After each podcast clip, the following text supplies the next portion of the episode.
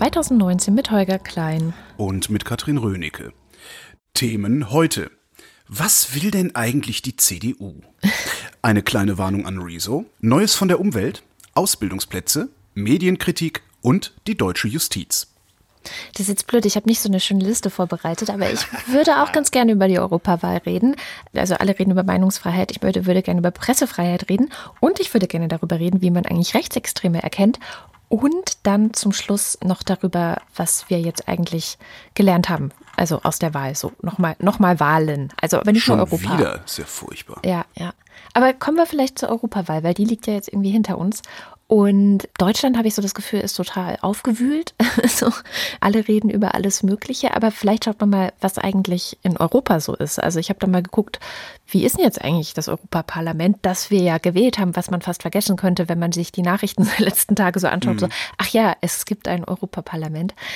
Und tatsächlich ist da nämlich diese EVP, also die Europäische Volkspartei, der auch die CDU angehört, immer noch die stärkste Partei mit insgesamt 179 Sitzen. Wahrscheinlich. Die Nazis sind gar nicht so stark geworden, wie wir alle meinen, oder? Das ist die Frage. Also ich komme erstmal noch zu der sozusagen der SPD Europas, also die S&D heißt es dort, die Fraktion der Sozialdemokraten. Die haben auch noch echt gute 153 Sitze, sind also zweitstärkste Kraft. Das heißt, auf europäischer Ebene haben wir noch die guten alten Verhältnisse der Volksparteien. So, und dann kommen nämlich erst ähm, die sogenannte ALDE, das sind die Liberalen. Die haben 105 Sitze, ist also schon ein bisschen abgeschlagener. Und erst relativ weit hinten mit 69 Sitzen kommen dann die Grünen, die ja in Deutschland gerade so wahnsinnig stark abgeschnitten haben auf europäischer Ebene, also europäisch gesehen, gar nicht so stark. So, und jetzt fragst du mich nach den Nationalisten. Das ist auch eine gute Frage. Wie heißt die Fraktion? Euda. Al Alde und Euda. Nee, also es gibt nämlich mehrere Fraktionen. Das ist das Problem. Die spalten sich gerade noch auf. Es gibt unter anderem auch sowas wie die europäischen Konservativen. Es gibt dann die sogenannte EFDD. Da ist zum Beispiel die AfD drin. Dann gibt es noch eine ENF. Da ist die Peace-Partei drin. Also die verteilen sich so. Zum Beispiel die Fidesz von Viktor Orban. Die sind bei der EVP mit dabei. Die überlegen aber auch, da jetzt rauszugehen und mit den anderen Rechtskonservativen was zu machen. Und dann könnte es nämlich sein, aber da gibt es bisher noch keine, also das hat noch keiner berechnet. Ich glaube auch gar nicht an diese Fraktions-, also an diese Rechtspopulisten, Rechtsextremisten übergreifende Konsensfraktion. Das kaufe ich nicht. Wie will denn bitte, ja, diese Putin-Arschkriecher von der AfD, ja, wie wollen die denn mit den polnischen Rechten zusammenarbeiten? Wie soll das denn gehen? Das ist tatsächlich genau die Frage. Also da gibt Also, es dann so. Ich kaufe das nicht. Also das ist ja das, was der Steve Bannon versucht hat, die nämlich alle zusammenzubringen hinter so eine nationalistische Erzählung für Europa. Was die Leute natürlich vereint, ist ihr Hass auf alles, was irgendwie fremd aussieht oder Islam draufstehen hat oder so. Also da sind sie sich schon, schon sehr, sehr einig und sie wollen keine Flüchtlinge haben und so. Und ob das aber reicht, die zusammenzuschweißen, das ist eben die große Frage. Aber wenn es reichen würde, theoretisch, könnte es sein, dass sie dann stärker wären als die Liberalen, also drittstärkste Kraft, wenn sie es schaffen. So. Zumindest können sie auch so, selbst wenn sie zersplittert sind, Schaden anrichten. Also ich meine, sieht Ja. man ja in den, in den bundesrepublikanischen Parlamenten, wie die AfD da im Grunde nichts anderes macht, als zu schaden. Also mit denen ist ja keine Politik zu machen, weil die keine Politik machen wollen, sondern die wollen halt nur stören und zerstören. Und das ist eigentlich ein bisschen tragisch daran. Ja, sie wollen nicht nur stören und zerstören, sondern sie haben ja schon so einen, die Nation ist eigentlich das Wichtigste und wir wollen uns wieder zurückziehen, die Nation wieder stärken und so. Also es, sie haben ja schon irgendwie eine Agenda. Also das muss man ja Ja. schon sagen. Aber daraus erwächst halt überhaupt keine konstruktive Politik, sondern es ist halt immer nur alles, ja, siehst du, die Flüchtlinge und jetzt geht das mit den Flüchtlingen nicht mehr so gut, jetzt leugnen die Pfeifen den Klimawandel. Und zwar so sehr, dass selbst der Berliner Chef der jungen Alternative gesagt hat, sag mal, habt ihr noch alle Tassen im Schrank? Und dafür dann rausgeflogen ist. Naja. Ja, das Ding wird noch spannend. Also da bin ich eh gespannt. Ich glaube schon, dass Ja. wir da eine Wende sehen werden in dem Narrativ, was die AfD selber verbreitet. Also dass sie mehr und mehr sagen werden, ja, ja, okay, den gibt es und ja, okay, das ist vielleicht auch wichtig und so. Und das dann aber wieder nationalistisch zu drehen. Ich glaube, das ist ja das, was ich schon mal gesagt habe, was Bannon auch vorgeschlagen hat. Und wenn sie schlau sind, werden sie das vielleicht tatsächlich genau so machen, ja. Das wird ja dann nicht funktionieren. Wir müssen das Klima schützen. Ja, In dem Moment, wo du über Klima redest, redest du global, redest du international, musst Ja. international denken. Jetzt kannst du natürlich sagen, okay, wir machen nationale Alleingänge, zum Beispiel beim Kohleausstieg, weil wir uns damit auch selber zwingen. neue Technologien stärker zu betrachten und darüber dann vielleicht Weltmarktführer zu werden oder mhm. sowas. Aber letztendlich funktioniert das ganze Ding nur mit internationaler Zusammenarbeit. Und das ist mit diesem nationalistischen Ansatz, den die da fahren, überhaupt nicht zu machen. Klar, du sprichst jetzt von Fakten. Entschuldigung, ja. Kommt, soll nicht wieder vorkommen. Das war jetzt die europäische Ebene. Was da jetzt auch noch passiert, ist halt dieses ganze Postenkarussell. Also ein Kommissionspräsident oder Präsidentin muss gefunden werden. Da schachern jetzt alle irgendwie miteinander, die äh, Staats- und Regierungschefs und die Parteien und alle müssen irgendwie berücksichtigt werden. Und jetzt hier in Deutschland ähm, haben wir aber irgendwie gar keine Routine mehr. Also ist irgendwie die Routine durcheinander gebracht worden, weil irgendwie gab es eine fette Klatsche für die SPD. Also ich finde das auch Wahrscheinlich sind die bald dann mal einstellig irgendwie. Die CDU ist aber auch abgestürzt und im Grunde sind die Grünen der eine Wahlsieger, stärkste Kraft bei allen unter 60. Dummerweise ist jeder dritte Wahlberechtigte in Deutschland über 60, aber das ist eine andere Geschichte. Und äh, naja, da, da, da würde ich jetzt auch nochmal. Die, die unter 60 sind, die sind ja in ein paar Jahren auch über 60. Und es ist ja doch sehr wahrscheinlich, dass nicht alle Menschen den Weg der geronten Stinkstiefeligkeit gehen. Ja, nur weil ich älter werde, werde ich zum Arschgesicht. Das passiert vielen, insbesondere in der Publizistik hat man so das Gefühl. Nur weil ich heute mit 50 irgendwie linksgrün versifft bin, werde ich mit Sicherheit mit 60 nicht nicht mehr linksgrün versifft sein. Vielleicht ist der Siff ein bisschen abgewaschen. Aber ne, ich werde dadurch nicht zum Rechten. Also das glaube ich nicht. Ja, ich finde es auch interessant, ähm, dass heute Leute unter 60 schon linksgrün versifft sind. Also das wäre früher halt auch nicht denkbar gewesen. Also insofern genau bestätigt sich eigentlich, was du sagst. Das ist einfach eine, eine Entwicklung in der Gesellschaft, die woanders hingeht. Mhm. Und zweiter Wahlsieger, würde ich mal sagen, dieser Wahl ist die Partei. Die hat nämlich zwei Sitze diesmal bekommen. Und deswegen musste oder durfte Nico Semsrott diese Woche auch zum ersten Mal bei Maischberger sitzen. Und mhm. da habe ich einen kleinen Ausschnitt mitgebracht, den ich sehr witzig fand. Früher gab es an jedem Hof einen Hofnarren. Man braucht also sozusagen einen, ja. der den Spiegel mutig vorhält. Aber war eine wichtige Funktion. Ja, na, ganz wichtig. Und diese Funktion spielt diese Partei offenbar auch, denn sonst hätte sie am äh, Sonntag nicht relativ großen Erfolg gehabt für eine Partei, die sonst vorher kaum jemand kannte, außer in bestimmten Biotopen. Mhm. Der Hofner, Herr Semsrott. Fühlen Sie sich damit ganz gut getroffen? Ähm, ja, ähm, übrigens, ähm, ja, also diese Biotope sind zum Beispiel das Internet. Also da haben wir die größte Reichweite tatsächlich von allen. Das meine ich sehr Parteien. positiv. Und, Nicht, dass wir uns da falsch ja. verstehen. Ja, ja. Ähm, und ich äh, wollte einfach grundsätzlich mal sagen, ähm, dass ich in so eine Sendung eingeladen werde. Das halte ich für ein Alarmsignal. also äh, ich denke, das ist wirklich äh, problematisch sowohl für die Politik als auch für die Medienlandschaft. Andererseits ähm, finde ich diese Talkshows auch problematisch als als Format, weil sie äh, suggerieren, dass politische Inhalte verhandelt werden und eigentlich geht es nur um Unterhaltung. Und ich habe hier nur zugesagt, weil ich diesen Satz einmal in der Talkshow sagen wollte. Das haben Sie großartig und gemacht. Und auch, ähm, damit hier auf diesem Platz heute kein AfD-Politiker sitzt. Was daran ja das Schöne ist, ist ja nicht, dass Semsrott das macht und Semsrott tatsächlich auch die Wahrheit sagt, weil das sind Unterhaltungsformate. Hm. Da beißt die Maus keinen Faden ab. Das Schöne ist, dass Sandra Maischberger ihm das bestätigt und zwar vermutlich unbeabsichtigt bestätigt. Und zwar an zwei Stellen. Die eine Stelle ist diese hier. Für ein Alarmsignal. also äh wer da lacht, ist nämlich Sandra Maischberger. Mhm. Wenn ich Sandra Maischberger wäre oder wenn diese Sendung Holgi heißen würde, ja, und wäre das meine Sendung und wäre mein Anspruch, eine politische Informations- oder Infotainment-Sendung zu machen, also ernsthafte Politik-Talk-Sendung zu machen, wäre ich spätestens an der Stelle derart empört gewesen, dass ich dieses Bübchen in die Ecke gestellt hätte. Ja? Das mhm. ist das Erste. Der zweite Teil ist noch viel besser. Ich glaube, dass Frau Maischberger das auch unbeabsichtigt gemacht hat, weil sie überrumpelt war. Und das ist der hier. Weil ich diesen Satz einmal in der Talkshow sagen wollte. Das haben Sie großartig Und gemacht. Das haben Sie großartig gemacht. Mhm. Ihre Performance war super. So, diesen Satz zu sagen und das großartig gemacht zu haben, bedeutet nichts anderes als, Sie haben dieses Unterhaltungsformat sehr gut bespielt. Ja, das. Das heißt, Maischberger hat in ihrer eigenen Sendung zugegeben, dass dort keine politischen Themen verhandelt werden, sondern es um Unterhaltung geht. Also genau das, was Semsrott gesagt hat. Und das finde ich eigentlich das viel großartigere Moment oder die großartigeren Momente an diesem kleinen Ausschnitt von Nico Semsrott. Übrigens, ne, dritter Platz bei den Erstwählern war die Partei. Faszinierend. Ne? Unglaublich. Also, ja. wo er auch so meinte, dieses Biotop war übrigens das Internet. Genau. ähm, was ist denn eigentlich, wie haben denn die Piraten eigentlich abgeschnitten? Ist dieser Fummler, dieser Grabscher, ist der reingekommen oder nicht? Oh, das habe ich immer noch nicht nachgeguckt. Ah. Ähm, ah, verdammt. Das weiß ich nicht. Das können wir nachtragen. Das trage ich am Ende der Sendung nochmal nach. So, hier ist Katrin nochmal nach der Sendung und nach allem, was ich herausfinden konnte, ist Gilles Bordelais nicht im Europaparlament.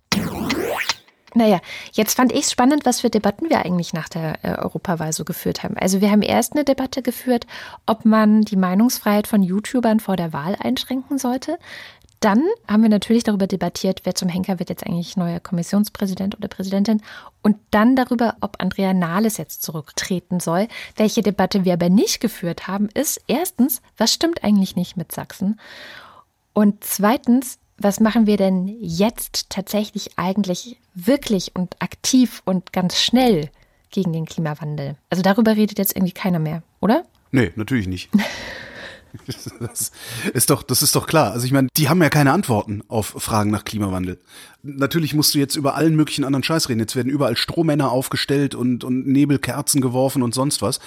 Hauptsache, sie müssen nicht inhaltlich über den Klimawandel reden. Ja. Das finde ich eigentlich völlig normal. Ich es ist erschütternd, dass es 2019 immer noch möglich ist, weil sie damit ja auch zeigen, dass sie immer noch nicht begriffen haben, dass wir eine Öffentlichkeit haben, nämlich im Internet, in den sozialen Medien, die wahrlich nicht gut funktioniert, sondern eher asozial funktioniert, aber nichtsdestotrotz eine Öffentlichkeit ist, auf der in irgendeiner Form ein Diskurs, eine Meinungsbildung stattfindet. Und wir mit diesem Internet ein Archiv haben, in das wir immer wieder gucken können. Mhm. Und immer wenn sich irgendein Politiker hinstellt oder irgendein, irgendein Journalist hinstellt und sagt, ja, aber man muss mal gucken, durfte der das überhaupt? Dann kannst du halt sagen, ist scheißegal, ob der das durfte, hier steht, der hat Recht. Ja. ja. Und solange er sein Recht haben nicht mit Menschenverachtung verbindet, finde ich, sollte man ihm zuhören und sollte man vor allen Dingen auf die, auf die Inhalte eingehen. Bei Menschenverächtern, die benutzen halt Themen, bei denen sie Recht haben, um den Rest auch irgendwie zu rechtfertigen. Ja, also so AfD ist da so ein typisches Ding. Natürlich haben die in manchen Dingen, die sie an, ansprechen, recht. Aber letztendlich machen sie das nur, damit du einmal zustimmst und sie daraus ableiten können, seht ihr, wir sind eine ganz normale Partei. Das ist jetzt irgendwie auch nur der Nebenschauplatz. Aber letztendlich äh, begreifen sie es immer noch nicht. Das ist das Interessante daran. Ja, ja, ja. Ja, ich fand ganz schön, Michael Bauchmüller hat in der Süddeutschen Zeitung diese Woche den entscheidenden Satz zu diesem ganzen Thema geschrieben, nämlich hat geschrieben, in der realen Welt sind Flüge so billig wie nie. Also es ging dann, ne, reale Welt, also wir träumen gerade alle den Traum, dass jetzt Klimawandel wirklich eine Rolle spielt und so, aber, und dann sagt er eben, in der realen Welt sind Flüge so billig wie nie und die Zahl der Autos wächst von Jahr zu Jahr. Sie alle verpulvern nicht weniger, sondern mehr fossile Energie. Und in dieser realen Welt streiten Union und SPD, ob eine Verteuerung dieser fossilen Energie den Menschen überhaupt zuzumuten ist. Könnte ja wehtun. So. Genau, das ist das Problem. Ja. Diese Woche hat ja auch dann zum zweiten Mal das sogenannte Klimakabinett getagt.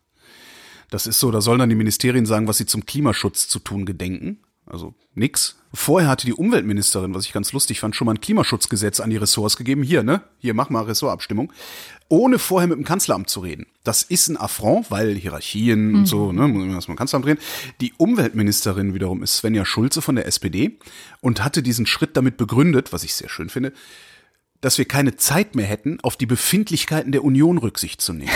Und da hat die Frau halt recht. Ja. Es wird halt immer auf die Befindlichkeiten der Union Rücksicht genommen, egal wer regiert, egal wie, wo, was. Es sind nämlich immer die Befindlichkeiten der konservativen Bremser, auf die zunächst mal Rücksicht genommen wird. Und dass sie das gemacht hat, halte ich für eine sehr clevere Kommunikationsstrategie also wenn die SPD sich in der großen Koalition überhaupt irgendwie positiv bemerkbar machen will, dann muss sie das so machen. Weil, wenn wir ehrlich sind, kommt von der SPD in der GroKo die bessere Politik. Ja, schon. Das geht das viel kriegt zu ja keiner oft mit. schief. ja, das kriegt keiner mit, genau. Ja. Und es geht auch noch viel zu oft schief. Ja. Artikel 13 und so, ne, da haben sie natürlich maximal abgelust irgendwie, aber. Oder Paragraph 219a. Sowas, genau. Aber im Prinzip kommt aus der SPD in dieser großen Koalition die wesentlich bessere, die wesentlich zukunftsweisendere, die wesentlich vernünftigere Politik. Was die Konservativen mit Vernunft meinen, ist ja immer nur abwarten, ne? bloß nichts verändern. Das ist ja in deren Vernunft. Vermutlich haben die halt bloß noch nicht kapiert, Sven ja Schulze scheint es kapiert zu haben, aber der Rest hat vermutlich noch nicht so ganz kapiert, dass sie ja sowieso so gut wie tot sind. Ja? Und jetzt eigentlich auch in so einen Modus schalten können, so nach mir die Sinnflut, ich mache jetzt geiles Zeug. So wie in den USA, zweite Amtszeit des Präsidenten. Mhm. Wobei wir da jetzt bei Trump auch mal, der macht wahrscheinlich kein geiles Zeug am Ende seiner zweiten Amtszeit. Egal. Ich wollte woanders hin. Ähm, das Klimakabinett hat getagt und genau das gemacht, was der private Hörfunk seit sehr vielen Jahren macht.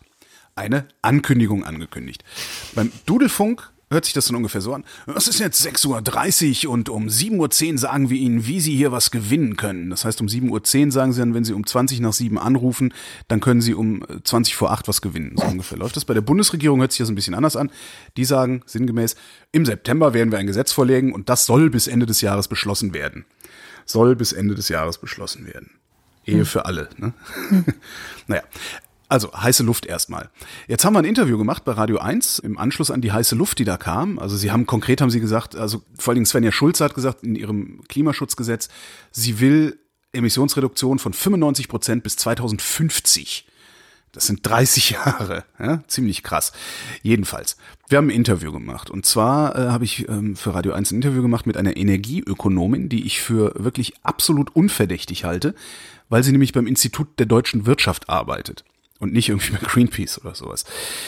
Da leitet die die Abteilung Energieverkehr und Umwelt und außerdem ist sie auch noch Professorin und zwar an der Hertie School of Governance. Ihr Name ist Claudia Kempfert und ich bin natürlich eingestiegen mit der Frage nach diesen 30 Jahren. Die Bundesumweltministerin hätte gerne 95 Prozent Reduktion bis 2050. Das ist noch ziemlich lang hin. Wenn wir wirklich wollten, wie schnell könnten wir diese 95 Prozent schaffen? Ja, wenn wir früher begonnen hätten, äh, hätte man es heute schon schaffen können. Aber jetzt haben wir viel Zeit äh, verloren und deswegen äh, muss man jetzt sich diese Zeit auch nehmen. Also zwei Jahrzehnte brauchen wir schon, weil hier geht es ja um eine komplette neue Technik, die man auch einführen muss, sowohl in der Mobilität als auch im Gebäudeenergiebereich. Also das dauert schon seine Zeit, aber noch länger nur reden und verschieben, das ist nicht mehr drin. Ähm, das Ergebnis der heutigen Tagung ist, die Bundesregierung sagt, sie sei geleitet vom Ziel, eine sehr ehrgeizige Reduktion der Treibhausgase im Einklang mit Wohlstand, sozialer Sicherheit und wirtschaftlicher Wettbewerbsfähigkeit zu erreichen. Das klingt wie Klimaschutz zum Nulltarif. Ist das überhaupt realistisch? Na, es klingt erstmal wie eine Absichtserklärung. Ich hoffe einfach, dass da jetzt auch konkrete Maßnahmen äh, kommen. Wichtig ist ja, dass die, dass der Klimaschutz jede Menge wirtschaftliche Chancen aufbringt und schon heute bringt.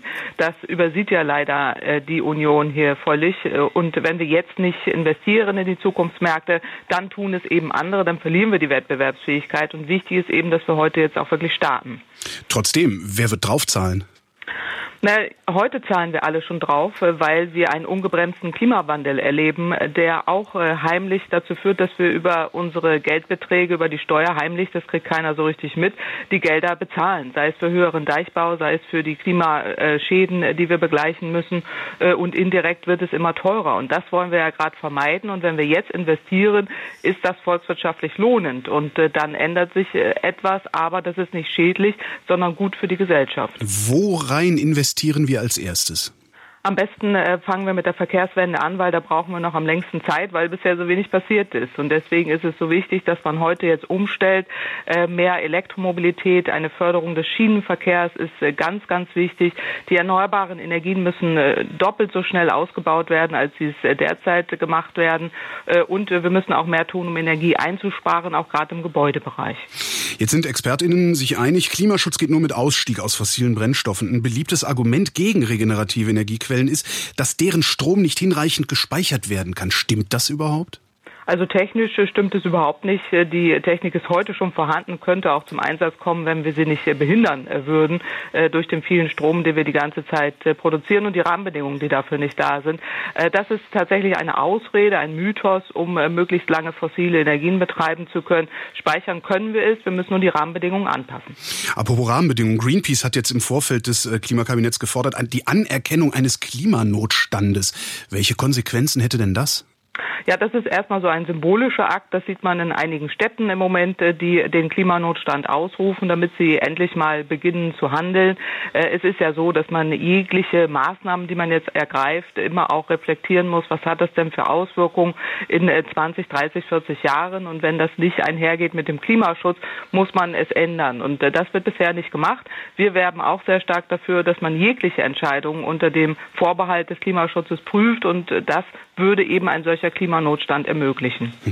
Ähm, jetzt mal unter uns Betschwestern. Ne? Die Bundesregierung würde ja gerne Strafzahlungen ab 2020 vermeiden. Denken Sie, die bekommen das wirklich hin? Also im Moment sieht es nicht danach aus, weil die Emissionen ja nicht sinken äh, und das ist auch das äh, höchste Problem, was wir da haben. Also dass wir die Strafzahlungen leisten müssen, äh, sieht so aus, aber wir müssen sie minimieren und darum geht es ja jetzt so schnell wie möglich umsteuern. Das hilft ja auch der Wirtschaft. Also je länger wir warten, desto teurer wird es. Deswegen ist es auch richtig, was die Bundesumweltministerin macht. Sie will auf die Tube drücken.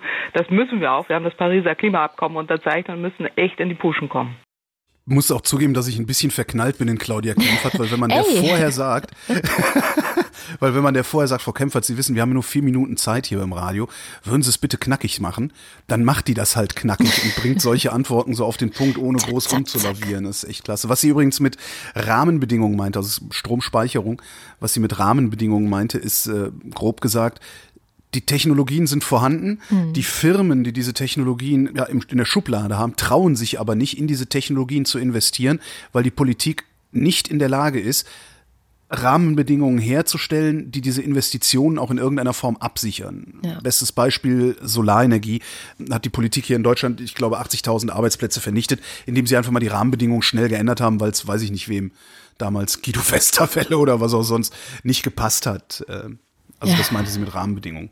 Ja, sehr schön, sehr, sehr schön. Ich würde sagen. Und was sie halt sagt, ist, ne, was die Bundesregierung macht, und zwar seit vielen Jahren, too little, too late. Ja, genau. Und zwar die ganze Zeit. Ja, genau. Und das ist eigentlich das Bittere. Dieses, wir zahlen das ja alle schon längst. Ne? Der Christian Lindner, der kommt dann wieder um die Ecke mit. Wir haben schon die teuersten Strompreise in ganz Europa. Sollen wir jetzt noch die Erneuerbaren? Da wird es noch teurer. Und ich denke so, du. Ja, warum haben wir die wohl, du Affe? Wa warum gucken wir denn nur auf die Strompreise? Was ist denn genau mit diesen Kosten, die der Klimawandel ja, jetzt ja. schon verursacht und in Zukunft immer mehr verursachen wird? Darüber redet er dann natürlich nicht. Ja. Dann habe ich noch ein interessantes Fundstück äh, zum Thema, wo Claudia Kempfert ja auch Mythen sagt. Volkswagen. Volkswagen will jetzt Elektroauto-Offensive und so, ne? Und zur Vorbereitung dieser, im Grunde dieser, dieses Strukturwandels in ihrem Unternehmen, haben sie jetzt natürlich auch das Marketing hochgefahren für Elektromobilität mhm. und haben veröffentlicht zwölf Mythen der Elektromobilität. Ach. Hat Volkswagen veröffentlicht. wirklich ganz, ganz spaßig. Zu teuer. Stimmt nicht mehr, ist höchstens noch genauso teuer. Zu wenig Ladesäulen, da eiern sie dann so ein bisschen rum, aber zusammen mit den höheren Reichweiten, die die Autos mittlerweile haben, ist es zunehmend auch ein Mythos. Weil nämlich 70 Prozent zu Hause oder auf der Arbeit geladen werden. 30 Minuten aufladen macht mittlerweile auf deren äh, Mobilitätsplattform natürlich und auf deren Elektroauto, muss man immer dazu sagen. 30 Minuten laden macht 250 Kilometer Reichweite. Ja, das heißt, äh, zu lange dauert das auch nicht. Die Reichweitenlänge ist eh ein Quatschargument außer für Vertreter, muss man sagen. Also wer, weiß ich nicht, ne, mit seinem Passat Kombi 80.000 Kilometer im Jahr durch die Gegend fährt, um irgendwas zu machen, für den kommt es nicht in Frage. Aber ja, wenn nur noch diese Leute Verbrenner fahren würden, dann wäre die Welt gerettet. Ja. Weißt du? ja. So. Äh, ansonsten ist das mit den Reichweiten Quatsch. Also selbst so eine Renault Zoe macht locker 300 Kilometer mit einer Ladung. Da kommen normale Menschen wahrscheinlich eine Woche mit hin. Es sei zu gefährlich, ist Unsinn. Es bringt nichts fürs Klima, weil ist ja auch, ne, und der Strom muss ja auch erzeugt werden und bla und blub. Stimmt nicht. Sie vergleichen einen normalen Golf mit einem E-Golf. Mhm. Und zwar inklusive Produktion des Fahrzeugs. Der Golf macht 140 Gramm, der E-Golf 119 Gramm CO2 pro Auf. Kilometer. Oh ja. Und äh, sie nehmen dazu den europaweiten Strommix. Den habe ich mir mal angeguckt. Der ist für 2017 40 Prozent Kohle und Gas, 25 Prozent Atom und 30 Prozent regenerativ. Außerdem andere mit 4 Prozent. Wo ich mich jetzt frage, was das ist, ob das irgendwie Katze reiben für statische Elektrizität oder so. Ich habe keine da Ahnung. Da sitzen Leute auf einem riesigen Fahrrad und strampeln genau. sich einen ab. Aber ist ja auch regenerativ, mhm. je nachdem, was sie essen. Ja, das Stromnetz wird überlastet. Stimmt nicht. Jobverlust. Sagen sie, ja, das stimmt. 30 Prozent weniger Aufwand ist es, ein Elektroauto herzustellen. Und da argumentieren sie aber dann, dass noch viel mehr Jobs weg sein werden, wenn wir einfach weiter auf die fossile Technik ja, setzen. Genau. Das sei eine Gefahr für Fußgänger. Ne? Leise Autos töten Kinder. Ab 2019, also seit diesem Jahr, müssen die Dinger Geräusche machen, was ich persönlich sehr schade finde, weil Elektrofahrzeuge sind nicht leise. Die sind halt nur wesentlich leiser als die fossilen Fahrzeuge. Mhm. Das heißt, die anderen sind zu laut. Und das fände ich mal geil, da anzusetzen, das übers Emissionsgesetz oder wie das heißt zu machen. Ja, dann gibt's noch, sagen Sie noch, es sei ja kein Spaß, elektrisch zu fahren. Sowas behaupten eh nur Leute, die noch nie elektrisch gefahren Eben, sind. Eben, das ist so geil. Ich habe das mit meinen ja, Kindern mal gemacht. Egal. Die finden also, das jedenfalls geil. Meine Kinder lieben das. So, egal, was du fährst vor allen Dingen. Selbst wenn es so ein komischer Tretroller ist, ist es geiler als alles. Ja. Design wäre schlecht, da gehe ich mit. Also ich finde, das, das Design von modernen Elektroautos, außer jetzt klar sowas wie Tesla, aber das ist ja außer Reichweite, da finde ich das Design moderner Elektroautos finde ich tatsächlich erklärungsbedürftig. Und sie sagen, Rohstoffknappheit ist auch kein Problem, äh, insbesondere bei Lithium und Kobalt. Sie könnten jetzt schon Milliarden von Batterien herstellen und die Recyclingquote käme dann irgendwann bis zu 97 Prozent. Wow. Nicht vergessen, Marketingkampagne von sagen. Volkswagen für ein neues Elektroauto. Wie ich eben gesagt habe, die Werbung behauptet natürlich auch Scheiß. Ne? Ja, Freude genau. am Fahren, während man mit allen anderen am Stau steht und hinterher umso aggressiver fährt, weil es ja Freude machen soll. Die Werbung behauptet immer wieder Scheiß, aber ich habe ja eben schon mal gesagt, wir haben ein Riesenarchiv, das Internet.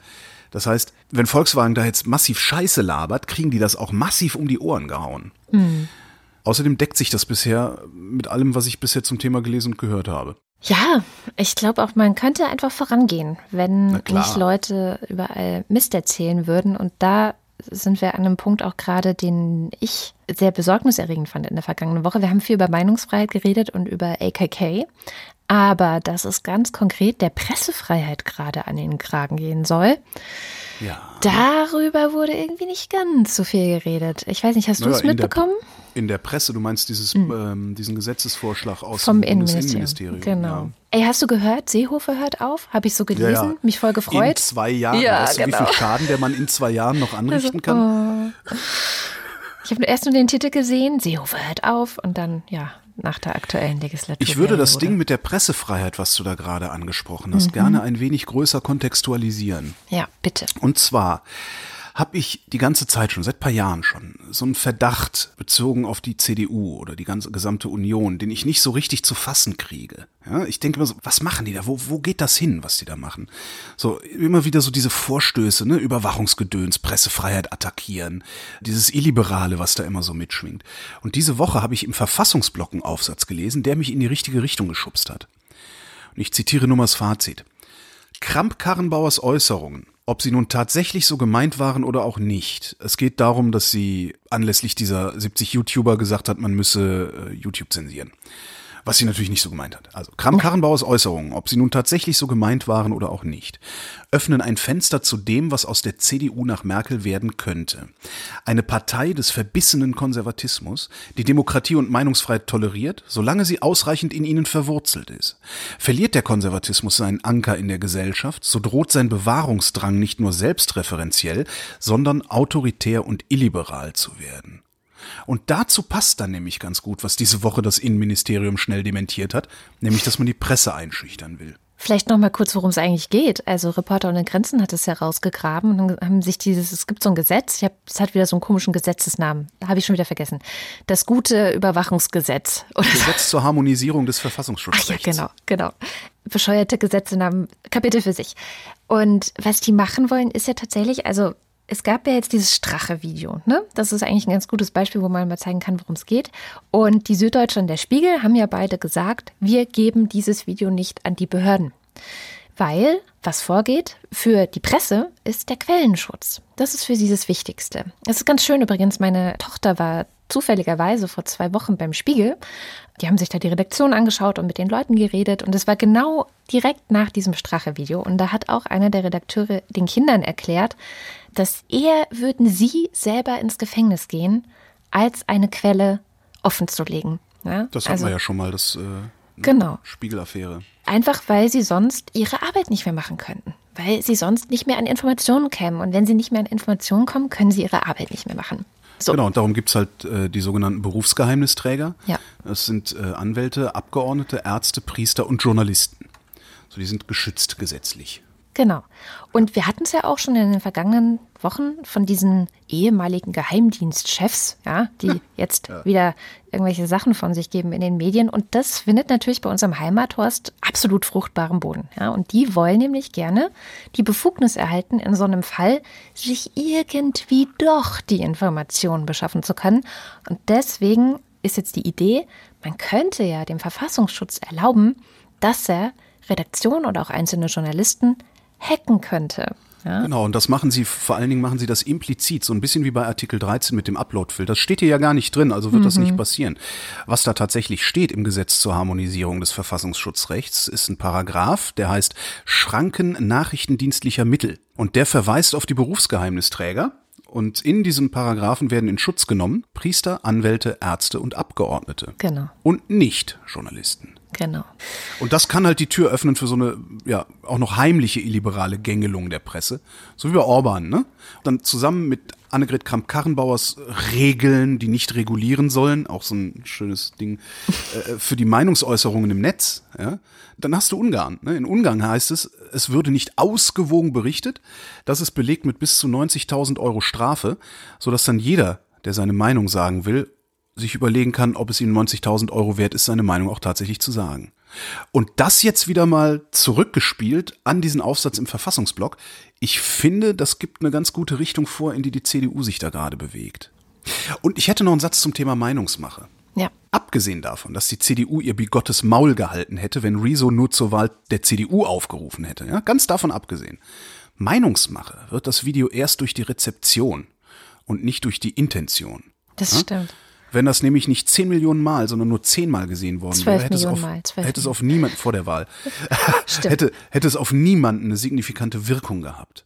Ja? Meinungsmache ist, und das auch nur vielleicht, wenn ein Medium sowieso schon eine so große Reichweite hat und die dann gezielt einsetzt. Und ob das dann Meinungen macht, das soll die Rentierspartei erstmal nachweisen, bevor sie implizit und explizit nach Zensur verlangt. Ist übrigens ganz interessant. äh, Es gibt doch so einen anderen YouTuber noch, LeFloid, der damals mit der Mhm. Kanzlerin das Oh, äh, Interview geführt hat, was übrigens jetzt auch häufiger mal genannt wurde. So, ey, als der damals mit der Kanzlerin, ne, das war, das war okay. Also wenn die ihr YouTuber, auch in Arsch ne, gekrochen. genau, dann, dann ist das alles in Ordnung. Aber jetzt, ne, wenn die YouTuber machen, was sie denken, was sie für richtig halten und ihre eigene Meinung, dann, oh, dann ist es ganz, ganz schlimm.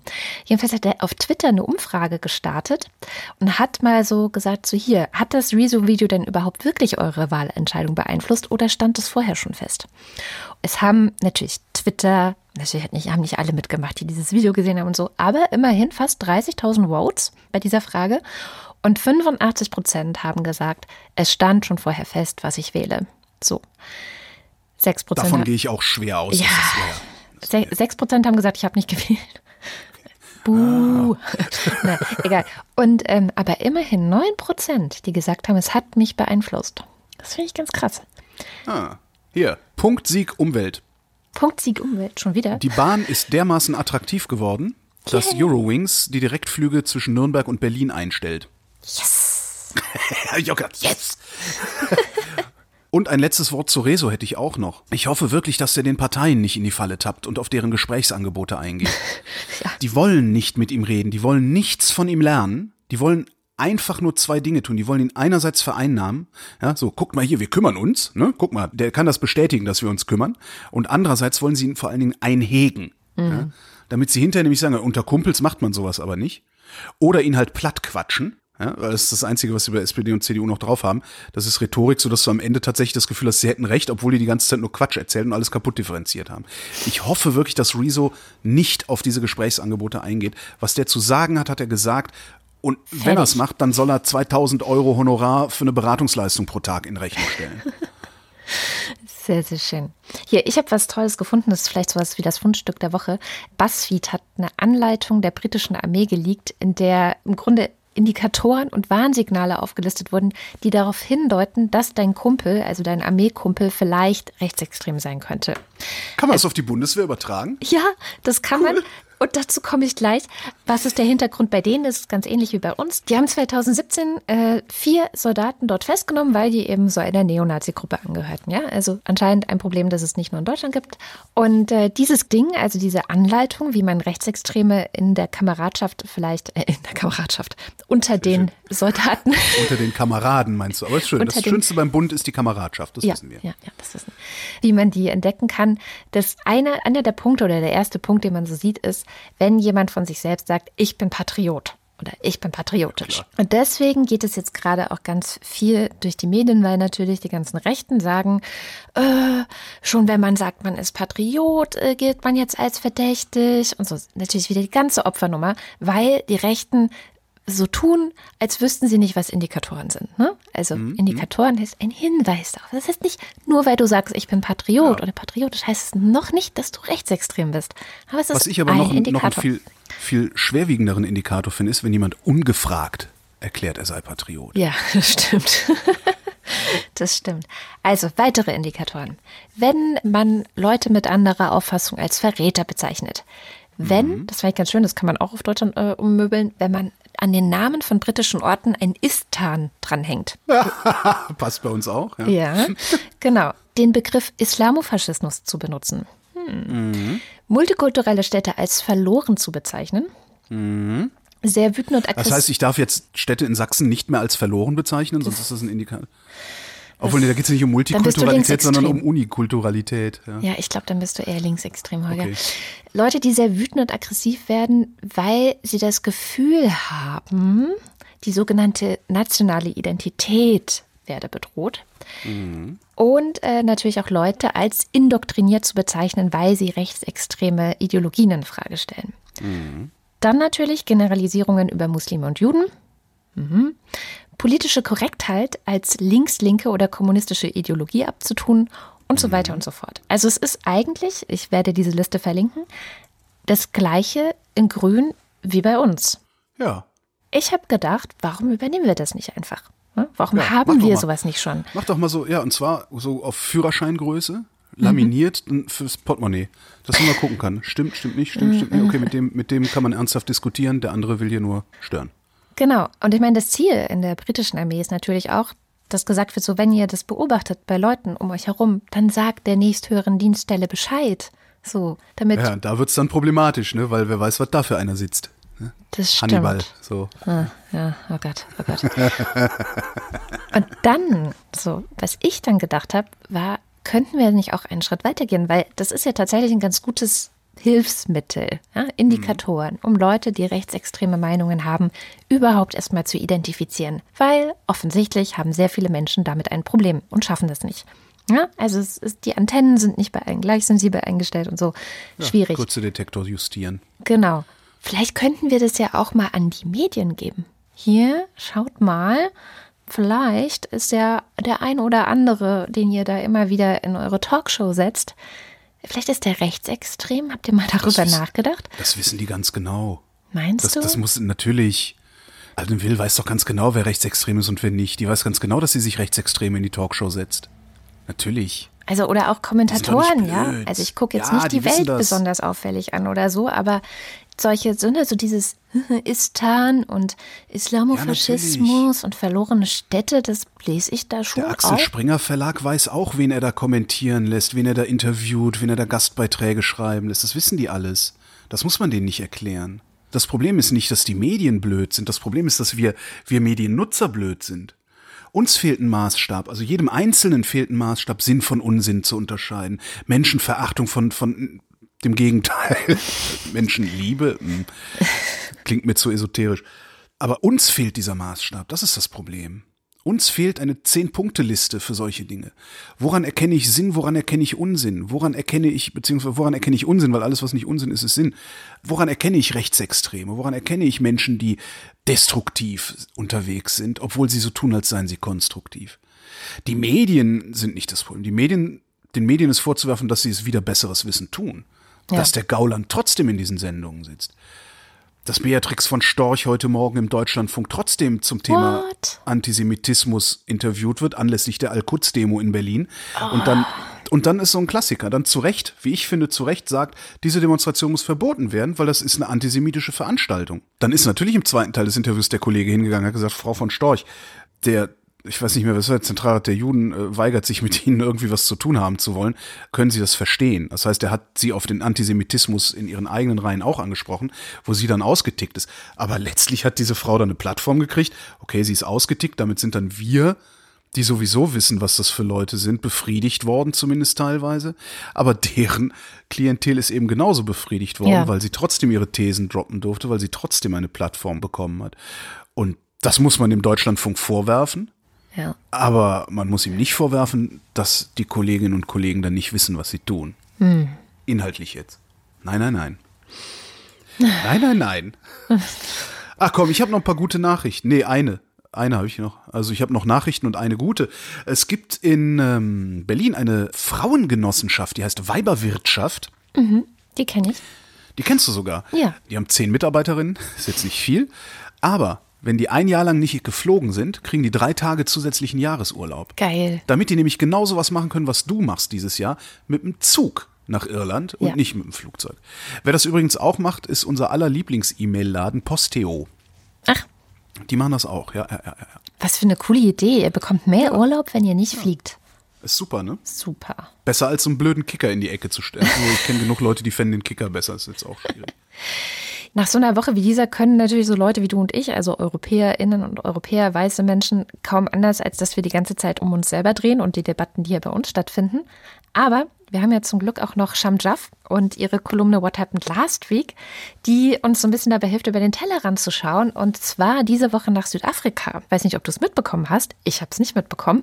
Auch in Südafrika wurde nämlich gewählt. Ach, Und ich habe nur mitgekriegt, dass sich in Israel das Parlament aufgelöst hat, weil Netanyahu es nicht geschafft hat, eine Koalition zu schmieden. Das stimmt, das ist Und auch die jetzt passiert. Neuwahlen kriegen, aber Südafrika ist komplett an mir vorbeigegangen. Ja, ich habe auch dann, also Scham meinte so, so, ja, lass uns über Südafrika reden, weil das Besondere ist nämlich, dass in dem Parlament jetzt 50 Prozent Frauen und 50 Prozent Männer sitzen. Per Gesetz oder Zufall? Darüber sprechen wir gleich. Okay. Und ich habe nichts davon mitbekommen. Und die einzige Nachricht, das einzige, wo ich was gefunden habe dazu, war dann tatsächlich bei der BBC. Nicht wirklich hier.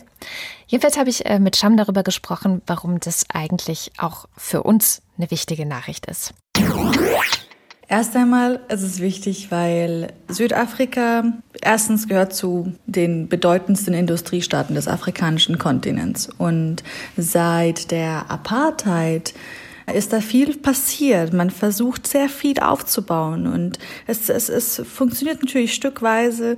Zwei Schritte vor und zwei Schritte manchmal zurück, manchmal aber auch nur einen zurück und manchmal viel mehr. Also es ist ähm, sehr, sehr lebendig auf jeden Fall. Und äh, seit letzter Woche eben hat die ANC-Party in Südafrika wieder äh, sich fünf Jahre gesichert und damit natürlich auch fünf Jahre für den äh, neuen Präsidenten Ramaphosa. Ramaphosa ist kein unbekannter Name in der Politik des Landes. Also er war damals auch sozusagen auf der Liste der Kandidaten, die sozusagen als Deputy President für Nelson Mandela standen. Also ist, ist, ist auf jeden Fall kein unbekannter Name und hat jetzt eigentlich auch die ANC ein bisschen populärer gemacht dieses Mal, obwohl sie natürlich in den Wahlergebnissen ein sehr, sehr, sagen wir es mal so, es war ein, ein nüchternes Ergebnis für die ANC-Party, aber dass sie nicht sehr deutlich verloren hat. Äh, man sagt, dass es äh, an den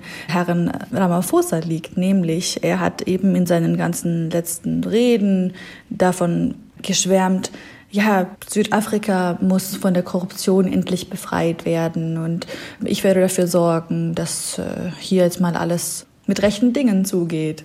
Ob er das jetzt gemacht hat, das wissen wir es noch nicht, aber äh, die Fakten stehen erstmal, nämlich äh, er hat die neue Regierung tatsächlich geschrumpft erst einmal. Also er hat sie sozusagen von vorher 36 Ministerien, jetzt gibt es nur noch 28 Ministerien, vorher gab es 72 Minister, jetzt sind ähm, eben acht weggefallen. Damit spart sich das Land eben tatsächlich so also mehr als eine Million Euro und spart sich auch einige der inkompetentesten Köpfe aus der Regierung, sagt man. Aber ähm, also mit 28 Ministerien naja, ist tatsächlich die Regierung immer noch weiterhin künstlich sehr aufgebläht. Man sagt sozusagen, na ja, da ist halt immer noch sehr viel Korruption dabei, weil es muss ja die verschiedenen Ströme von der ANC noch, noch zufrieden halten, ja. Aber das ganz Tolle ist, dass das neue Kabinett jetzt auch ähm, zu 50 Prozent von Frauen besetzt ist. Und es ist ein Novum in Südafrika. Und im Parlament sind sie aber auch super gut dran, denn da sind sie auch tatsächlich weltweit auf Platz Nummer 10. Mhm. Und äh, wenn wir mal ehrlich sind, das ist auch ein großes Ziel, naja, auch für uns hierzulande. Genau, das wäre nämlich die Frage. Also was könnten wir denn davon lernen? Vielleicht zuerst noch die Frage vorgeschoben, wer hat denn das entschieden oder wie ist das zustande gekommen? War das eine aktive Entscheidung dafür, dass es jetzt 50-50 sein soll oder war das Zufall? Tatsächlich war das eine sehr, sehr aktive Entscheidung, dass man jetzt sagt, wir wollen das Land genauso abbilden, naja, wie es tatsächlich ist, also aus der, von der Regierungsseite her. Man hat sogar auch, was fand ich auch sehr interessant, äh, das Alter berücksichtigt, weil das Land auch aus sehr vielen jungen Menschen besteht und man darauf geachtet hat, dass die Politiker auch nicht äh, allzu alt sind. Was können wir denn daraus lernen? Naja, also seit dem 100 Jahre war Frauenwahlrechtsthema vor einigen Monaten, ist irgendwie reden wir gar nicht mehr darüber, über ein Paritätgesetz. Wir reden gar nicht mehr darüber, den Frauenanteil in der deutschen Politik ein bisschen zu steigern. Wir sind zwar gut dran in unserem Bundeskabinett, da sind wir sehr egalitär besetzt, sagen wir mal so, aber Frauen in der deutschen Politik werden, werden immer noch nicht gleichberechtigt besetzt. Wir haben einen Frauenanteil, die, ich glaube, wir liegen bei 30 Prozent derzeit. Mhm. Und damit liegen wir hinter Frankreich, hinter Spanien, hinter Belgien. Also ich glaube, da ist auf jeden Fall noch sehr viel Aufholungsbedarf. Ja, fand ich sehr, sehr spannend. Vor allem tatsächlich, wir haben seit Januar überhaupt nicht mehr über dieses Paritätgesetz gesprochen. Also das Stimmt. war kurz mal in allen Medien und alle so, wah, wah, wah, jeder hatte eine Meinung. Und das haben wir jetzt ganz gut wieder vergessen. Ja, irgendwie. Taugt jetzt nicht mehr so gut als äh, Strohmann für den Klimawandel. Ne? Ja, stimmt. Und das finde ich halt so schön, so dieses, ja, andere Länder selbst, also man kann ja vom ANC in Südafrika halten, was man will. Also die sind sicherlich eine problematische Partei, da ist viel Korruption, aber selbst die nehmen einfach das Ding mal in die Hand. Und was ich besonders spannend finde, also gerade auch jetzt nach der Europawahl, ne, Stichwort Letztwähler, da verlinke ich dann noch ein Video äh, der Partei da kam ja die Debatte auch auf, wie kriegen wir eigentlich die Belange und die Bedürfnisse von jungen Leuten in der Politik berücksichtigt. Und manche Leute sagen, es sollte ein Letztwahlalter geben, also Höchstwahlalter. Ja, finde ich auch ganz schlimm. Altersquote finde ich ganz spannend, also wie es jetzt eben in Südafrika gemacht wurde. Aber ich will natürlich wieder, und das ist so, es gibt so viele Windows of Opportunities momentan für Themen, die ich seit gefühlt 20 Jahren irgendwie mit sehr viel Herzblut versuche, in dieser Gesellschaft zu verankern. Es hat nur bisher keine Sau interessiert. Und eines dieser linksgrün versifften Themen ist Wahlalter Null. So. Hm. Wahlalter Null. Ich hatte da jetzt auch gerade eine sehr spannende Debatte mit jemandem auf Twitter ähm, drüber, weil ich sag halt, naja, weißt du, ähm, warum nicht? Und die anderen Leute sagen aber, ja, das geht ja gar nicht. Babys können ja gar nicht. genau, das, das wäre die Frage, die ich auch hätte. Wer, wer gibt die, also wer macht das Kreuzchen bei unzurechnungsfähigen oder Kinder? Wählern? Ja, ja, also muss ja nicht unzurechnungsfähig sein. Oder doch, so. doch, Kinder sind ja unzurechnungsfähig. also, das meine ich. Also wo setzen wir das Alter der eigenen Zurechnungsfähigkeit, der Eigenverantwortlichkeit genau. zum Abgeben der Stimme an? Genau. Wo würdest du das ansetzen? Wie würde ich das ansetzen? Ich würde es genauso machen wie bei alten Leuten und auch Behinderte. Es war jetzt ja die erste Europawahl, bei der Behinderte, die dauerhaft unter Betreuung stehen, auch wählen durften. Worüber sich übrigens alle gefreut haben und ich auch. Und es ist auch richtig so. Ich halte das für absolut richtig. Und ich würde das Argument umdrehen. Also ich würde ganz klar sagen, erstens, in der Demokratie braucht es immer einen außergewöhnlichen Grund, jemandem das Wahlrecht nicht zu geben. So. Mhm. Und das Zweite schon ist. Klar, ist schon klar, nur ich, ich meine, wo, wo, würdest du. Die also, alten Leute, die es nicht mehr können, die Behinderten, die es nicht können, die gehen ja alle auch nicht wählen. So. Das macht der gesetzliche Vormund. Das macht entweder der gesetzliche Vormund hm. oder halt niemand. Ja, also vielleicht hm. liegen sie auch einfach nur da und das macht halt keiner. So. Und dann ist die Stimme halt in Anführungszeichen verschenkt oder vergeben oder was weiß ich.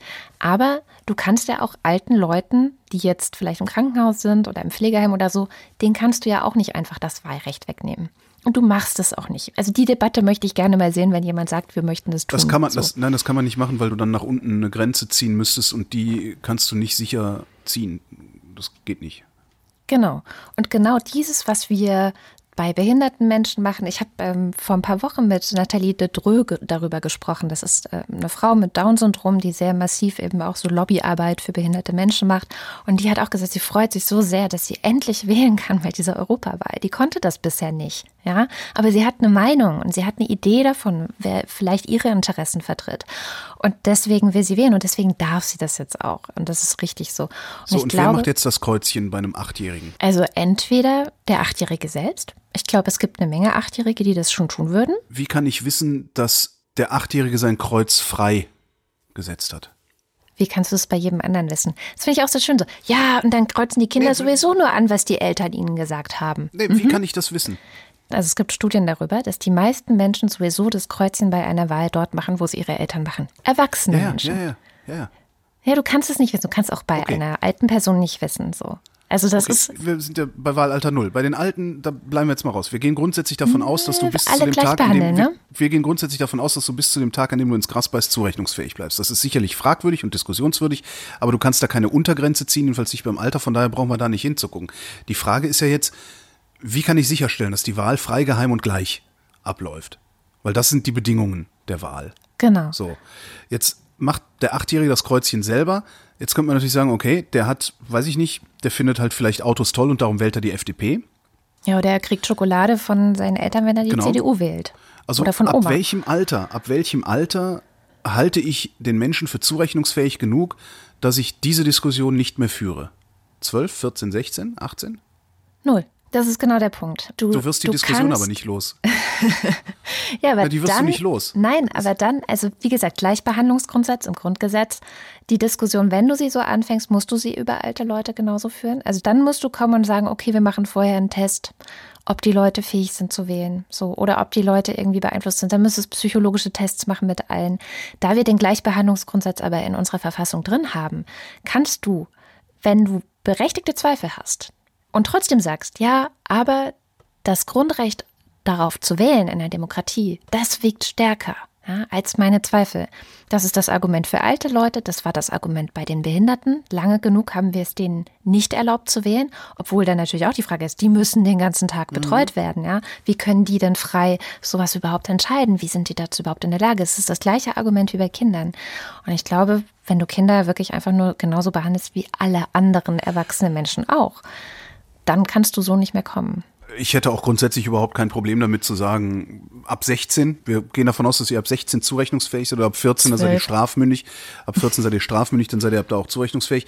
Ich hätte jetzt überhaupt kein Problem damit, dass Eltern, was sie dann ja faktisch hätten, dass Eltern mehrere Stimmen hätten. Ja. Weil sie vertreten Einfach, ich dann. bilde mir, ich bilde mir jetzt einfach mal ein, dass wer Kinder hat, ganz anders in die Zukunft guckt, als wer keine Kinder hat. Selbst wenn der, der keine Kinder hat, irgendwann mal Kinder haben möchte oder ein besonders verantwortungsbewusster Mensch ist, ich glaube, er guckt immer noch anders in die Zukunft. Das kann sein. Naja, also Window of Opportunity, lasst uns gerne darüber sprechen. Wenn am Ende rauskommt, dass auch Zwölfjährige wählen dürfen, bin ich ja schon zufrieden. Aber 18 finde ich wirklich echt, echt Also, ja. erklärungsbedürftig. Ja, vor allen Dingen, vor allen Dingen, äh, ich glaube, kommunal haben wir ja schon 16 teilweise. Das finde ich auch sehr wichtig. Ich finde auch, dass äh, die Landesparlamente, äh, da muss dringend das Wahlalter runter. Bundesweit könnte man noch sagen, okay, das ist hochkomplex, bladiblub, da kann man sich sicherlich noch eine Ausrede einfallen lassen. Aber äh, woanders wird es schwierig. Ich habe noch eine Kleinigkeit. Wir wissen ja schon länger, dass es ein Problem mit den deutschen Staatsanwaltschaften gibt. Die sind nämlich nicht unabhängig, ähm, auch wenn die immer so aussehen und meistens weit überwiegend auch so auftreten. Nichtsdestotrotz sind die Staatsanwälte hier in Deutschland Teil der Exekutive. Das heißt, sie haben einen Dienstherrn, das ist der Innenminister. Im Zweifelsfall kann also aus dem Innenministerium eine Ermittlung behindert oder verhindert werden. Jetzt sagt der Europäische Gerichtshof, die deutschen Staatsanwaltschaften bieten keine hinreichende Gewähr für Unabhängigkeit gegenüber der Exekutive, um zur Ausstellung eines europäischen Haftbefehls befugt zu sein. Ja, der EuGH sagt, wer einen europäischen Haftbefehl ausstellt, der muss bei der Ausübung der Aufgaben unabhängig handeln. Ja, es dürfe keinerlei, es darf keinerlei strukturelle Gefahr drohen, dass die Entscheidung durch Weisungen oder Anordnungen der Exekutive beeinflusst werden können. Und das Krass. ist in der Bundesrepublik Deutschland der Fall. Ja. Das heißt, Ha. Die sechseinhalb oder waren es fünfeinhalb, diese Zahl nicht aufgeschrieben, die Tausenden von europäischen Haftbefehlen, die hierzulande von Staatsanwaltschaften ausgestellt wurden, sind eventuell ungültig. Krass. Eventuell. Ja, jetzt ähm, kann es sein, dass sie das alles nochmal neu machen müssen, dass das alles nochmal neu verhandelt werden muss. Die Schnuller-Nazis rotieren jetzt, ja, weil wir haben hier ja keine Demokratie und wir haben hier ja sowieso einen Rechtsstaat haben wir ja auch nicht, blub, die bladi blub. Ganz so schlimm ist es jetzt auch nicht, weil der EuGH stellt ausdrücklich nicht die Unabhängigkeit unserer Justiz in Frage, sondern nur die Unabhängigkeit unserer Staatsanwaltschaften. Staatsanwälte, ja. Und jetzt können wir ja vielleicht mal langsam anfangen, darüber zu diskutieren, die Staatsanwaltschaften auch unabhängig zu machen. Was ja jetzt auch nicht schaden kann, außer vielleicht so bayerischen Ministern, die besoffen Menschen platt fahren oder irgendwie sowas. Ja, sehr schön, sehr schön. Ja. Ich habe auch noch eine gute Nachricht und ich finde, es ist die beste Nachricht der Woche. Die WHO, die Weltgesundheitsorganisation, hat Transsexualität von der Liste der psychischen Krankheiten gestrichen. Jo. Burnout wollten sie eigentlich auch machen, haben sie aber dann doch nicht. Ne? Ja, finde ich auch ganz gut. Findest du gut, dass sie es nicht gemacht haben? Ja, ja. Wie? Na, Es wird ja immer argumentiert, Burnout Ach so, ja nee, das du warst ja andersrum. Ich bin ja auch blöd. Nee, eigentlich sollte Burnout drauf und das haben sie nicht gemacht. So Ach so rum. naja. äh, Trottel. Ey, aber diese- Transsexualität, ne? Also, ja. ja. Also als Krankheit zu definieren ist schon hart. Andererseits ist das natürlich dann auch der Zugang zu Therapien und sowas. Ne? Wenn du sagst halt, ich, ich komme nicht klar, weil ich bin transsexuell, dann machst du halt eine Therapie nicht um geheilt zu werden, sondern um zu lernen, klarzukommen. Ja. Und jetzt könnte, könnte ich mir vorstellen, dass halt jetzt irgendwie Krankenversicherungen sagen, nö, ist ja keine Krankheit, geh weg, musst du selber zahlen. Ja, aber ich habe Depression. Ja, ist ja, weil du transsexuell bist, das ist ja keine Krankheit. Hau ab. Weiß ich aber nicht, kenne ich mich nicht aus. Das Bemerkenswerteste, wirklich interessanterweise bei allem Politik und Tralala diese Woche, das Bemerkenswerteste, was mir aufgefallen ist, ist, wahrscheinlich passiert das schon länger und ich habe es nur noch nicht gemerkt, Aldi Nord sucht Auszubildende per Radiowerbung. Krass. Das fand ich total abgefahren. Also, das heißt doch, der Markt an Auszubildenden ist so leergefegt, mhm. dass ein Unternehmen wie Aldi, die überall sind, wo überall Plakate hängen, hier Ausbildung bei Aldi und sowas, dass ein Unternehmen wie Aldi sich überlegt, hey, Moment mal, Eltern hören Radio, vielleicht sprechen die ihre Kinder an, vielleicht kriegen wir da noch den ein oder anderen Azubi hier dazu. Und die sagen nicht nur, hier kommt zu Aldi zum Ausbildungsplatz, sondern sagen direkt, ja, hier ab sofort vermögenswirksame Leistung, äh, 950 Euro im Monat ab dem ersten Lehrjahr oder was auch immer die da alles. Die zählen die Benefits in konkret auf und nicht nur so abstrakt wie außergewöhnlich gutes Honorar oder so, sondern die sagen direkt, was es gibt. Ich finde das total interessante Zeiten, in denen wir leben. Absolut. Und mit diesen interessanten Zeiten sind wir aber auch schon wieder am Ende der Sendung. Und wie immer am Ende der Sendung erzählen wir euch, dass wir ein hörerfinanziertes Projekt sind, dass ihr uns unterstützen könnt und auch müsst, sonst gibt es uns bald nicht mehr. Wie ihr das machen könnt, findet ihr auf wochendämmerung.de. Ein Teil unserer Unterstützerinnen und Unterstützer macht es über Steady und werfen uns so viel Geld in den Hut, dass wir am Ende jeder Sendung deren Namen vorlesen. Und das kommt jetzt. DNNS 1. Thomas Brandt. Marc Bremer. Der Datenschutzbegeisterer. Oliver Delpi. Matthias Der Jong. Reto Di Giotto Isolabella. Markus Dietz. Roger Eberling. Christopher Etzel. Erik Fröhlich. Benjamin Harnack. Nico Hebel. Norman Holz. Adrian Hönig. Katharina Höll. Caro Janasch. Matthias Johansen. Arndt J. Kästner. Lars Lass das. Dominik Neise. Moste Techi. Wing Commander Lord Flashheart, hooray! Robert Nieholm. Michael Salz. Jörg Scheckis. Jan Schwickerath. Patarchus Sir Doc Alot. Roman Schlauer. Joachim Urlas. Jens Viehweg. Lars von Hof-Hunold. Ein Kind von Sternenstaub und Wasser. Lars Wagner. Bernd Wehmüller. Justus Wilhelm. Adalbert Anfang, weil Das- hier geht's mit dem Fanclub weiter. Anja und Jan aus Bielefeld. Torben Astronaut. Johannes Bauermann. Florian Beisel. Simone Blechschmidt. Andreas Bockisch. Alexander Bohnsack. Markus Boslett. Klaus Breyer. Felix Bültmann. Hippocampus. Nicole und Christoph. Gian Andrea Konzett. Der Cottbusser Podcast Cluster patzte beim Posten der Cottbusser Podcast Codes. Der allerbeste Hans Damhorst. Miriam und David. Andreas Dietzel. Elina Eickstedt. Ente, Ente, Ente, Ente, Ente, Ende. Entschuldigung. Hätte auch Ralph Wiggum schreiben können, aber gut. Claude Fankhauser. Sebastian Flügge. Oliver Förster. Olli Frank. Wolfgang Fröhlich. Helge Georg. Anja Glage. Burkhard Kniewosch. Benjamin Großmann. Ricardo Guatta. Jan Heck. Tobias Herbst. Nils Hesse. Andreas Jasper. Bonjour Holger. Der Name soll heißen Jean-Patrick de Saint- Saint-Aquilé. Viele Grüße, Ra Enis. Satapatik. Philipp Kaden. Captain Käffchen. Sehr schön. Oliver Kraus. Markus Krause. Stefan Krause. Magali Kreuzfeld. Thomas und Corina. Oliver Kohlfink. Michael Lammertz. äh, Clemens Langhans. Sebastian Lenk. Florian Link. Sabine Lorenz. Ines und Mike Lüders. René Ludwig. Thorsten Lüdenschloss. Macho und Mäuschen. Nichts mehr. Martin Meschke. Robert Meyer.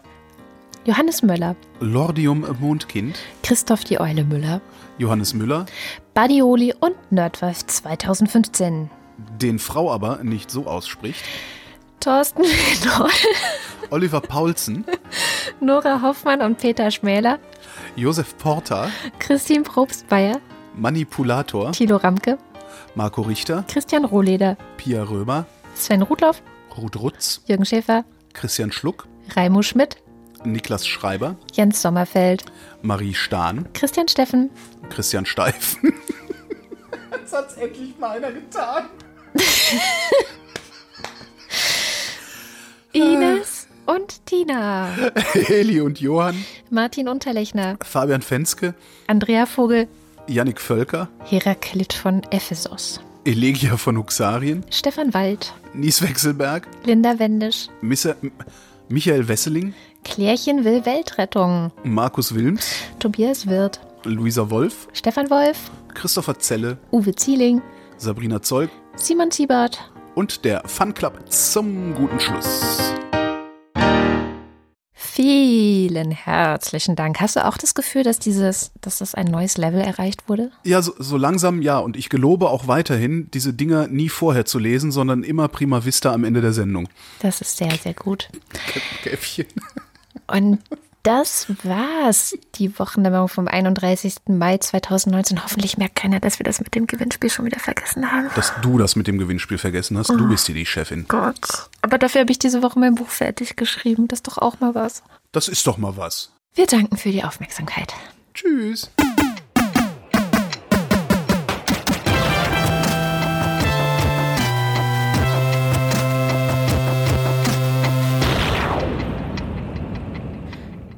Die Wochendämmerung ist eine Produktion von Haus 1. Es sprachen Holger Klein, Katrin Rönecke und Sham Jaff. Schnitt Tom Klenner, Musik Oliver Kraus. Der halbe Kartoffel Podcast ist auch ein Haus 1 Podcast. Diese Woche ist Dennis Laupahn bei Frank Jong zu Gast. Er erzählt dort ein bisschen von Schulmobbing, Russendisco und seiner großen Eisschnelllaufliebe. Wir haben zum Beispiel ähm, oft den Fußweg genommen, das waren glaube ich fünf bis sieben Kilometer, weil wir nicht diesen Schul Schulbus ertragen wollten. Wenn zum Beispiel du steigst ein, dann sitzt einer und der, sein, sein Nebenplatz ist irgendwie frei, du, du machst so Anstalten, dich dahin zu setzen, der rutscht aber rüber und sagt, nee, du kommst hier nicht rauf auf diesen Sitz. Sowas. Und dann irgendwann bist du dann sauer und wütend und du verstehst das nicht und schlägst dann auch zurück dann irgendwann. Wenn du zurückschlägst, bist du dann, bist du dann wieder dieser Klischee, äh, in diesem Klischee drin, die Russen sind alle irgendwie aggressiv und die prügeln sich nur. Und dabei haben wir uns gewehrt, was vielleicht auch nicht unbedingt richtig war, wenn wir zugeschlagen haben.